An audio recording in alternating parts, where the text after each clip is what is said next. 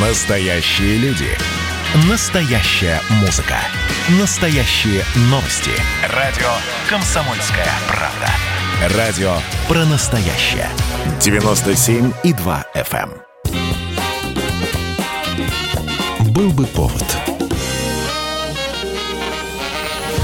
Здравствуйте, я Михаил Антонов, и эта программа «Был бы повод». 6 октября на календаре и рассказ о событиях, которые происходили в этот день, но в разные годы, ждет вас в сегодняшней передаче. 1889 год. В Париже открывают красную мельницу «Кабаре Мулен Руж». Деревянную мельницу с крыльями красного цвета создает декоратор кабаре Леон Адольф Вилет, прозрачно намекнув на находящийся по соседству квартал красных фонарей. По другой версии, мельница красного цвета венчает собой гробницу парижского мельника Дебрея, с которым в 1814 году жестоко расправились солдаты русской армии, вошедшие в Париж. Итак, в любом случае кабаре открыто, и тут же это место становится безумно популярно. Здесь нужно отдать должное создателям этого заведения. Жозеф Аллер и Шарль Зидлер создают Мулен в тот момент, когда во Франции проходит всемирная выставка. И по вечерам в районе Монмартра тысячи гуляющих и ищущих приключений граждан. В 1890 году Красную Мельницу своим присутствием почтил наследник британского престола, будущий король Эдуард VII.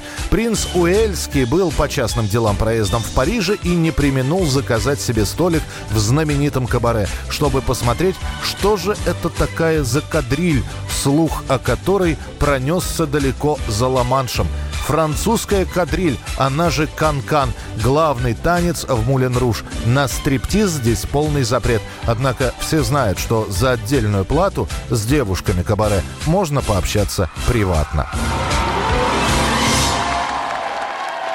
1962 год, 6 октября. В Лондоне проходит премьера первого фильма о Джеймсе Бонде «Доктор Но». Восхищаюсь вашей удачей, мистер... Бонд. Джеймс Бонд. Мистер Бонд, полагаю, вы не будете против увеличения ставок? Я не возражаю. От экранизации похождений Бонда до этого отказались многие студии Голливуда, называя фильмы по романам Флеминга либо чересчур британскими, либо откровенно сексуальными. В итоге ленту все-таки снимают, но дают на нее предельно маленькую сумму. В кадре приходится обходиться дешевыми вещами. Некоторые артисты снимаются в собственных костюмах. На звезд мирового кино денег нет, поэтому на главную роль берут просто симпатичного шотландца Шона Коннери. Печально, мистер Бонд, вы разочаровали меня. Я ведь не дурак, обращайтесь со мной соответственно и положите столовый нож на место. Кино снимают как обычный шпионский боевик и совершенно не рассчитывают на продолжение, несмотря на то, что книги Иэна Флеминга продаются неплохо и пользуются у поклонников приключенческой литературы спросом. Однако уже премьера собирает огромное количество зрителей, а последующие показы фильма пойдут в переполненных залах. Картина «Доктор Но» с миллионным бюджетом окупится в 58 раз и положит начало одной из самых длинных франшиз в истории кино.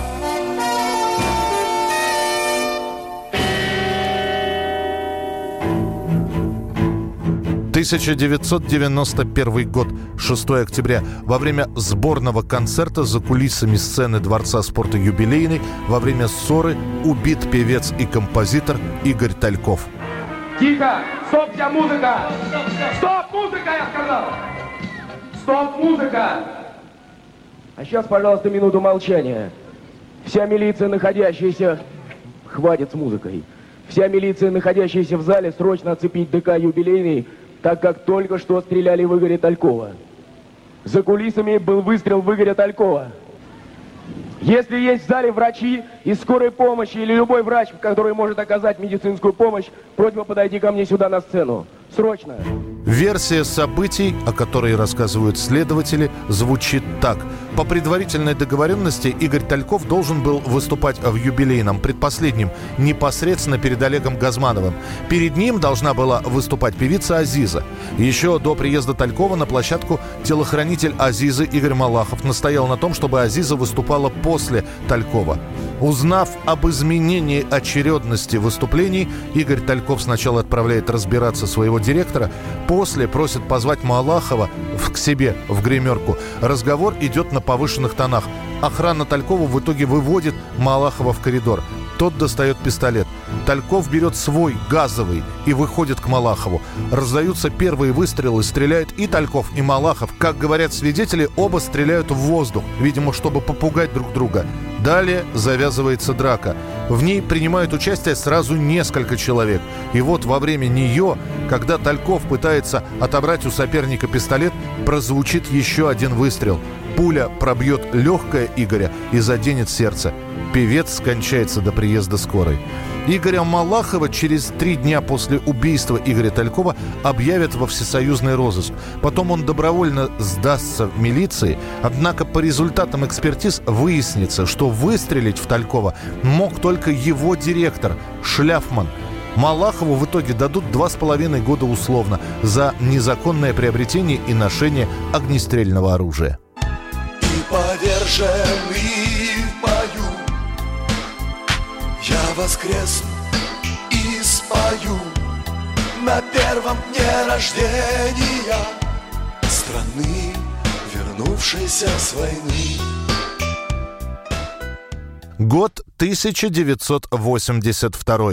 В Нью-Йорке проходит премьера мюзикла «Кошки», который написали английские авторы Эндрю Ллойд Вебер и Тим Райс. Этот мюзикл уже год с лишним идет на сцене нового лондонского театра. И лишь после того, как стало невозможным не замечать восторгов прессы, европейский спектакль решено пригласить на Бродвей – «Кошки» будут одним из самых продолжительных мюзиклов в истории. Он будет идти практически без перерыва на бродвейской сцене несколько десятков лет. Одно из заглавных песен мюзикла «Memory» будут петь Барбара Стрейзен, Ширли Бесси, Сара Брайтман и Селин Дион.